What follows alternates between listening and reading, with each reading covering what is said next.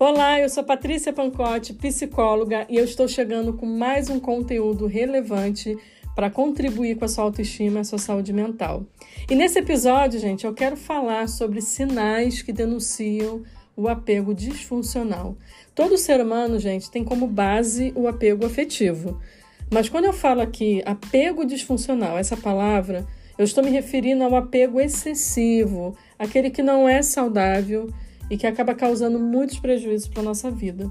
E se na sua infância você não teve um ambiente seguro, você pode ter desenvolvido o esquema do abandono, que é a base aqui desse, desse ciclo de apego disfuncional. E nesse esquema de abandono, ou crença de abandono, a gente pode chamar de crença também, ele já aponta para muitos sinais de apego disfuncional, que é a sensação de que as pessoas próximas vão te deixar, que você vai acabar sendo abandonado e rejeitado. Isso você pensa o tempo inteiro, tá? Sempre vem essas sensações, esses pensamentos, que as pessoas podem morrer a qualquer momento, você fica fixado nessa ideia. Você vive sempre com aquele receio do término, tipo assim, a qualquer momento alguém vai me deixar. E na vida adulta, você pode manifestar o apego excessivo, a carência excessiva, ansiedade com as separações da vida, separações, por exemplo, términos de relacionamentos, é, sair da casa dos pais, é, quando você também se apega demais aos seus amigos e precisa ter uma distância ali em relação aos seus amigos. Então, qualquer tipo de separação ali causa em você muita ansiedade, muita raiva e um desespero, muito medo de ficar sozinho. Isso é muito relacionado à sua infância. Dificuldade de ter autonomia emocional na tomada de decisões, de ser autossuficiente. Você depende de, né, de todo mundo para tudo. Você tem medo aí de arriscar, tomar decisões, de correr alguns certos riscos. E você entende a solidão como é, estar sozinho como solidão. E sobre os seus relacionamentos e alguns problemas de traição, vou comentar um pouquinho sobre isso aqui. Mesmo que você tenha sido traído várias vezes e sofra muito, e mesmo você não confiando novamente na pessoa, é, porque já tem vários indícios de uma nova traição, de que a pessoa não é confiável, você ainda assim permanece nessa relação, pelo medo de você ficar sozinho ou de acreditar que você nunca vai encontrar alguém como essa pessoa que você se relaciona, mesmo que esse relacionamento aí seja horrível e que você esteja infeliz. Então, seus relacionamentos são muito turbulentos, conturbados, porque existe um movimento intenso e rápido. E tanto que eh, pode acontecer muito isso nas primeiras semanas do relacionamento ali, do, da fase do conhecer a pessoa, você já está dizendo que ama demais e você já declara isso. E você quer também que, outro sinal importante, você quer que a todo momento o seu parceiro ou sua parceira é, fique ao seu lado. Né? E, acaba, e você acaba não dedicando tempo para si. Toda a sua vida gira em torno só dessa pessoa e não existe mais um espaço para você, e você também não permite que o outro também tenha um espaço dele.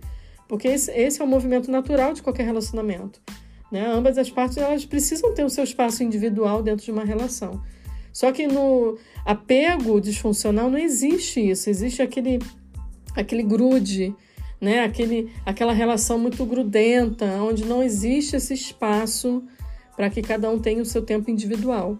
E quando existe um certo afastamento por parte né, da pessoa que você convive, por motivos de trabalho, ou esse espaço que eu estou dizendo aqui de coisas individuais, que é uma coisa natural, quem tem um apego disfuncional acaba interpretando essa distância como abandono. Então são relacionamentos rasos, curtos, turbulentos, de muita confusão, baseados em ciúmes excessivos, às vezes brigas intensas, e quando esse relacionamento acaba, o sentimento de vazio intenso e tristeza constante prevalece. E para você se sentir tranquilo e em paz, você precisa sempre estar é, com pessoas à sua volta. Você precisa sempre ter alguém. Porque para você talvez ficar sozinho seja doloroso e desesperador, né? E você tem medo disso. Porque lá atrás faltou um ambiente seguro que faz com que hoje você tenha ciclos de dependência emocional, que nada mais é do que medo, luto e raiva. Você procura no, no outro o amor e a conexão emocional o tempo inteiro. Você precisa disso o tempo inteiro. Você procura também as pessoas para orientações.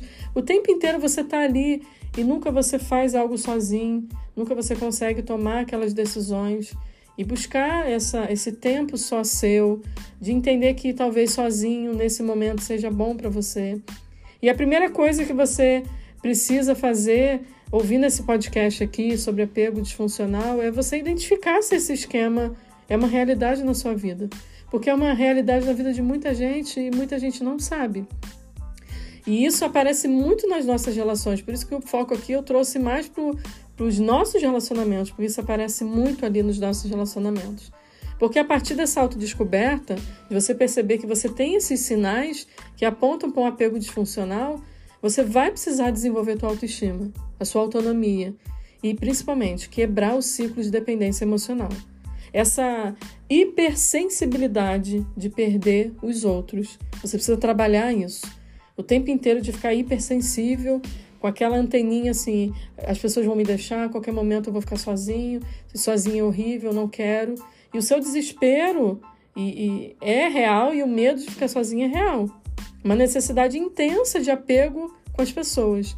E a ideia de estar sozinho para você é desesperador porque ela, ela foi construída na sua mente e é uma crença de abandono. Estar sozinho talvez para você, né, já na ideia de desconstruir essa, essa visão e essa crença, estar sozinho também é um movimento saudável e você precisa começar a entender isso. Talvez seja a chance de você se conectar com você, de você focar nas suas coisas, de você tocar seus sonhos, de você reconstruir a sua autoestima, de você se preparar melhor para um novo relacionamento, para um novo envolvimento afetivo que você vai ter. Então, necessariamente, estar sozinho não precisa ser é, olhado de forma negativa. Tá? Eu peço você mesmo, se você se identificou com esses sinais aqui, que você pense a respeito disso.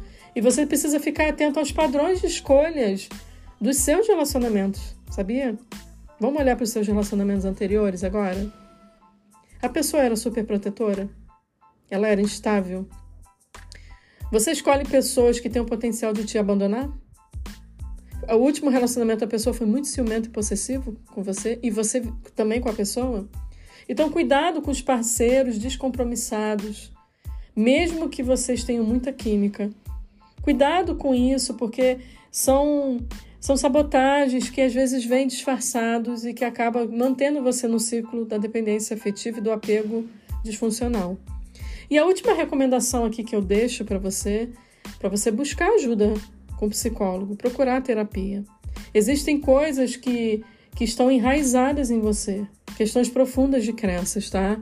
E o ambiente mais adequado para a gente trabalhar isso de uma forma muito profunda é direcionar sua vida ali dentro da terapia para a saúde emocional, para uma autoestima saudável.